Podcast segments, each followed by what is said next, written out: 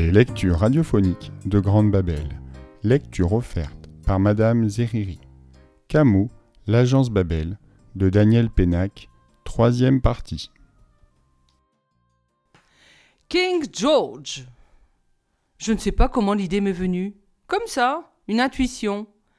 Un après-midi, je suis allé attendre Bénac, notre professeur d'histoire, à la sortie d'un cours, et je lui ai demandé Dites, monsieur, l'explorateur James Cook, c'est un type de notre époque? Ce prof-là ne riait jamais quand on se trompait, il corrigeait. Non, fin du XVIIIe siècle. Il est mort dans les années 1780, tué par les indigènes des îles Sandwich. J'ai dû changer de figure parce que Bénac m'a demandé, mi-inquiet, mi-rigolard, Qu'est-ce qui se passe? Ça te chagrine à ce point-là, la mort du capitaine Cook? C'était un parent à toi Mais je ne l'entendais plus. Je revoyais passer sous mes yeux la phrase de Catherine Hunshaw. Voici une excellente question à poser à notre bon vieux capitaine Cook, n'est-ce pas? Une folle Qui s'imaginait vivre à la fin du XVIIIe siècle? Camo était en train de correspondre avec une pauvre folle qui avait deux siècles de retard. Pas de métro, pas de téléphone, ça s'expliquait maintenant. Et les ici, cette maison qu'elle ne nommait jamais, c'était un asile, bien sûr. Une effroyable bâtisse où d'autres cinglés jetaient des bébés tout vivants dans les cages d'escalier. À moins qu'elle n'ait inventé ça aussi, la malheureuse. Comme elle aurait inventé cet ami, H, qui ne vivrait que dans son esprit. Euh, Camo, je voudrais relire la toute première lettre de Catherine Hunshaw. Tu peux l'appeler Cathy, tu sais. Bon, la première lettre de Cathy, je peux te l'emprunter? Il fallut le supplier. Il me la prêta pour un jour seulement. Pourquoi veux-tu que ce soit une écriture de folle me demanda le docteur Grapp en me rendant la lettre. C'était le docteur du collège. Je l'aimais beaucoup, parce qu'il ne me disait jamais que j'étais le plus petit de la classe. Il disait juste que je n'étais pas le plus grand. D'ailleurs, crois-tu vraiment que les fous aient une écriture particulière? Mais ces ratures, ce papier arraché L'émotion, je suppose. Il m'observait, pensif, derrière ses moustaches rousses. Tu te sens bien, toi?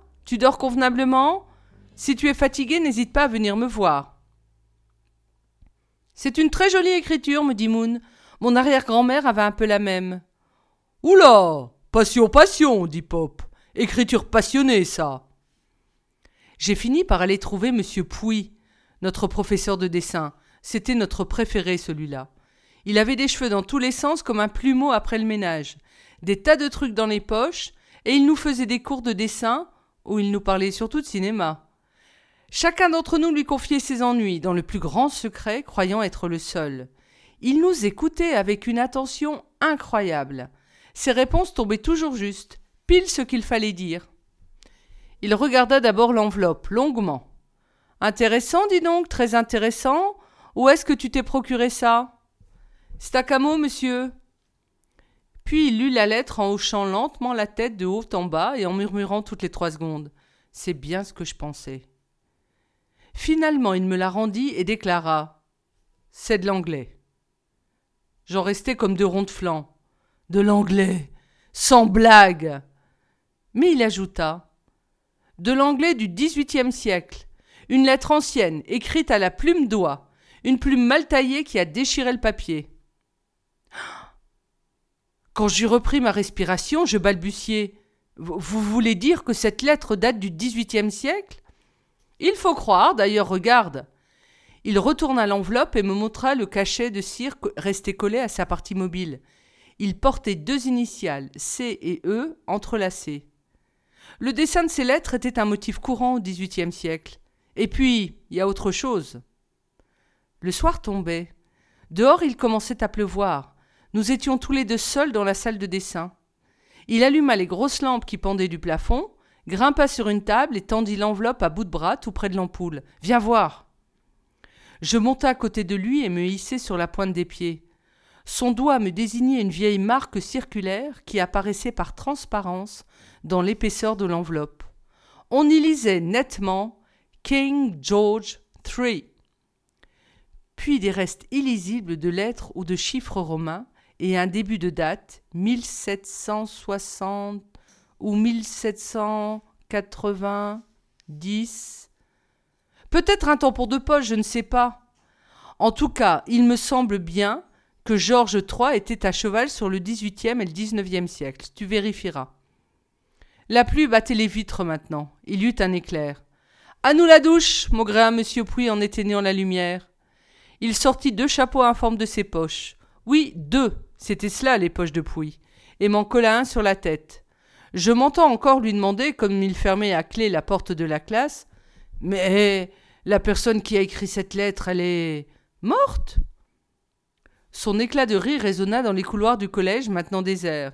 Ha ha ha Si elle est encore vivante, demande-lui de me donner la recette. Dream, dream, dream. Sommeil agité cette nuit-là. J'avais relu pour la centième fois la lettre de Catherine Earnshaw avant de m'endormir, et mes paupières closes avaient gardé la trace de son écriture. Les lettres penchées et tendues tombaient en traits de pluie. Les lignes folles s'effilochaient en marge, comme des nuages déchirés par le vent. Les ratures zébraient le tout d'éclairs violets. J'étais au cœur d'un épouvantable orage d'autant plus effrayant qu'il était absolument silencieux. Trempé jusqu'aux os, je tenais à la main l'enveloppe de gros papier gris et je cherchais désespérément à déchiffrer l'adresse qu'on y avait inscrite. Mais la pluie dissolvait l'encre qui s'écoulait en larmes sales. J'essayais de retenir chaque lettre, comme s'il y allait de ma vie. Il me fallait cette adresse, il me la fallait. L'enveloppe était épaisse, humide et froide entre mes doigts. Bientôt elle se mit à fondre, papier mouillé qui se désagrège.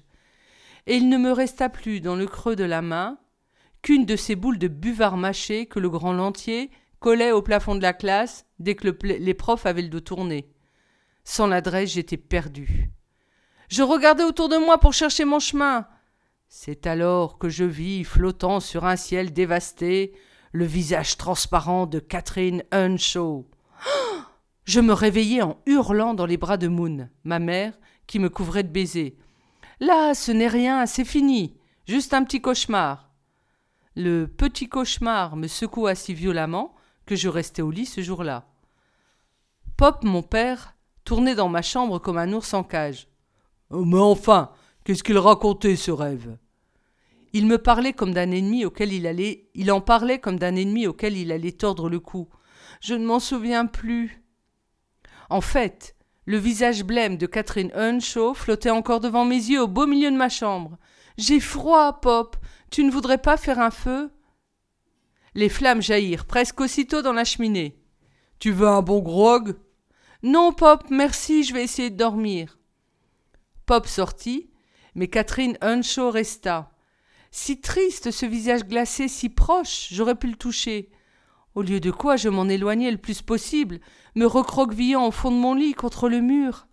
Va-t'en, va-t'en, je te dis, va-t'en Mais elle restait. On aurait dit qu'elle avait trouvé un refuge dans cette chambre. Un instant, j'eus l'impression que ses cheveux mouillés commençaient à sécher. Je ne sais pas pourquoi, ce détail me terrorisa plus que tout le reste. Alors, sautant de mon lit, je saisis sa lettre sur ma table de nuit et la jetai dans le feu.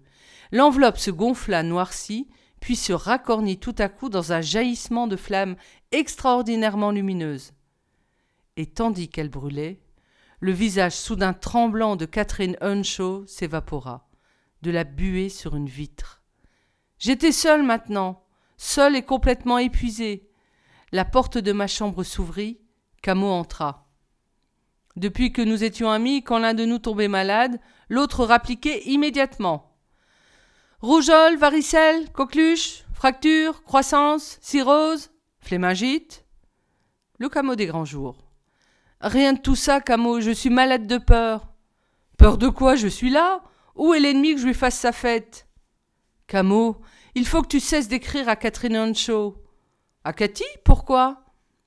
Parce qu'elle est morte depuis deux cents ans. Jamais aucune réaction ne me surprit davantage que celle de Camo à ce moment-là. Il souleva les sourcils et répondit simplement Et alors? Pas surpris le moins du monde au point qu'un soupçon fou me traversa l'esprit. Comment? Tu le savais? Euh, Évidemment, je le savais. Tu ne crois tout de même pas que je me suis cassé le tronc à apprendre une langue étrangère pour correspondre avec la première vivante venue? Une seconde, j'ai pensé qu'il se fichait de moi. Et comment l'as-tu appris? Mais enfin, quoi, ça crève les yeux. Des lettres écrites à la plume d'oie, un cachet de cire typique XVIIIe siècle, un vieux tampon King George III. Et puis le style, mon vieux, le style. Tiens, monte sa première lettre, tu vas voir. Je n'ai plus sa première lettre. Pardon? Je l'ai brûlée. Pop et Moon eurent toutes les peines du monde à m'arracher aux mains de Camo. Il me secouait si fort que je m'attendais à voir tomber ma tête à ses pieds. Mais qu'est-ce qu'il t'a fait? Qu'est-ce qu'il t'a fait? Arrête hurlait Pop. Il m'a fait qu'il vient de foutre au feu une lettre du XVIIIe siècle. Voilà ce qu'il m'a fait. Quand Camo fut parti, on l'entendait encore hurler des injures dans la cour de l'immeuble. Moon se pencha sur moi, sincèrement scandalisé. Mais pourquoi tu fais une chose pareille, nom d'un chien? Qu'est-ce qui t'a pris? Tu te rends compte Si je me rendais compte. In love. Les disputes sont comme les hivers, on y reste chacun chez soi. Il fut long cet hiver-là entre Camo et moi. Plus un mot, plus un regard pendant longtemps, oui. Comme il était dorénavant le premier en anglais, et de loin, la classe attribue à notre rupture à la rivalité. Le grand Lantier protestait. Écoute, tu ne vas pas te fâcher avec Camo pour une histoire de classement. Pas toi, pas vous. Il tenait à notre amitié, Lantier.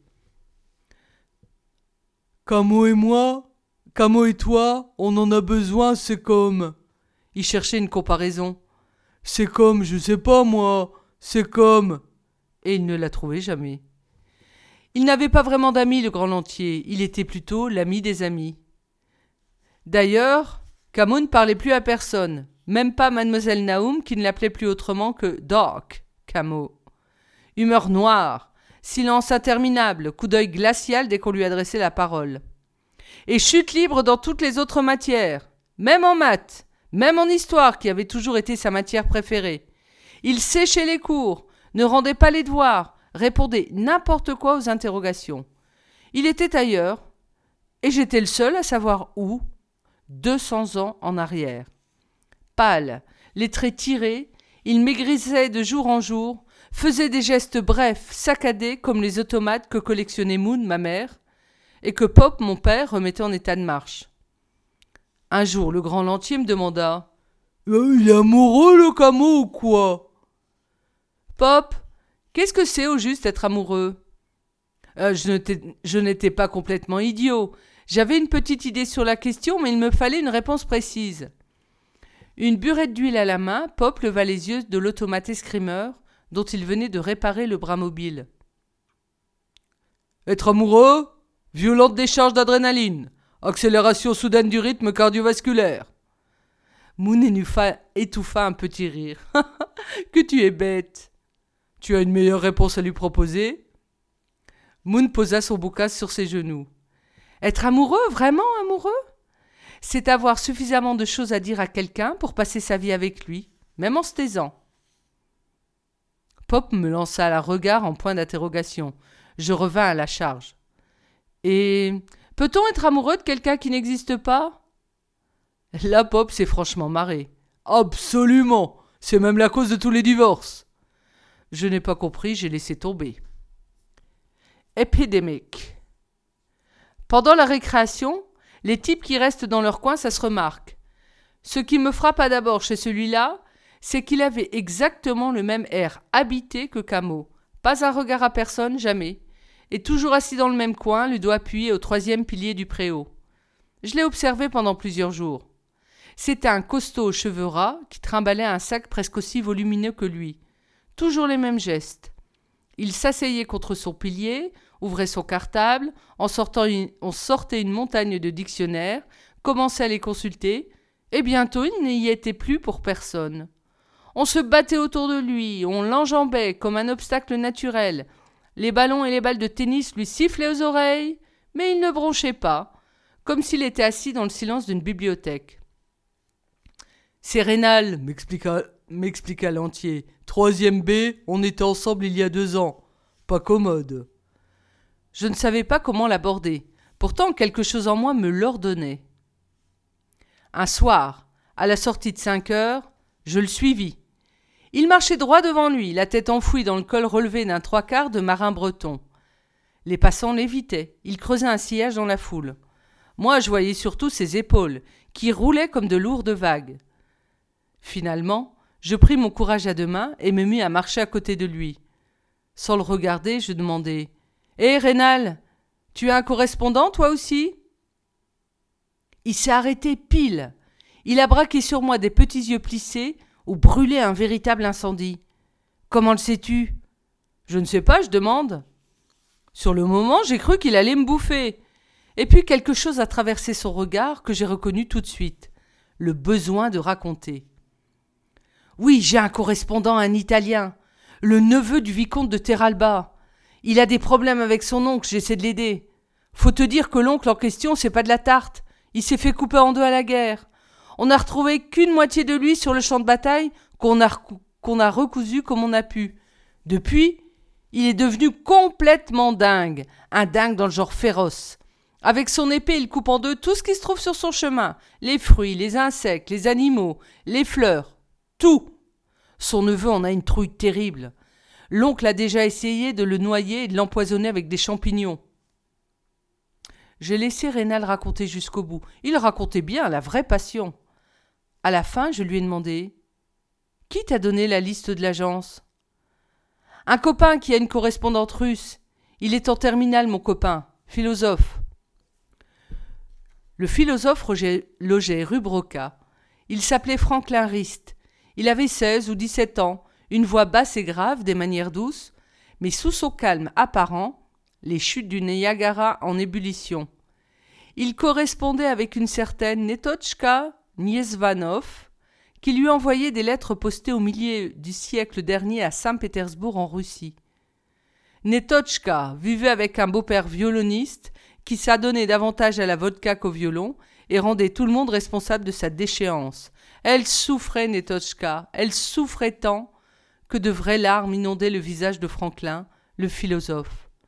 Je l'aime, tu comprends? Mais bon sang, Franklin, elle n'existe plus Et alors? On voit bien que tu ne sais pas ce que ça veut dire, aimer. Ce philosophe-là avait entendu parler de l'agence par un de ses camarades de classe, Véronique, qui correspondait avec un certain Gustav Berling, suédois, ex-pasteur chassé de sa paroisse pour ivrognerie en 1800 et quelques. Gustav Berling faisait les 400 coups dans les blanches plaines du Vermland, poursuivi par les loups, en compagnie d'autres proscrits, paillards et rigolards comme lui, mangeurs et buveurs désespérés. Mais je le sais, chère Véronique. C'est vous que je cherche dans cette folle dissipation depuis toujours. Et c'est vous que j'ai toujours attendu, répondait Véronique. Quelle malchance de n'être pas du même siècle. Oh ça oui, quelle déveine. Du moins savons-nous que nous avons existé l'un pour l'autre. Voilà le genre de choses qu'il s'écrivait. Et Véronique, penchée sur moi, un petit air de bonheur drôle et vaguement moqueur dans ses yeux couleur d'automne, me disait Tu ne peux pas comprendre ça, toi, l'amour, n'est-ce pas? Tu es trop petit, de fil en aiguille, j'en ai retrouvé une douzaine. Garçons et filles, tous abonnés à l'agence Babel, tous en relation avec le passé et dans toutes les langues, tous complètement ailleurs. Tous plus camo que camo. Jusqu'au jour où je me suis dit non, niet, assez, basta, es reicht, stop it. Ça suffit comme ça.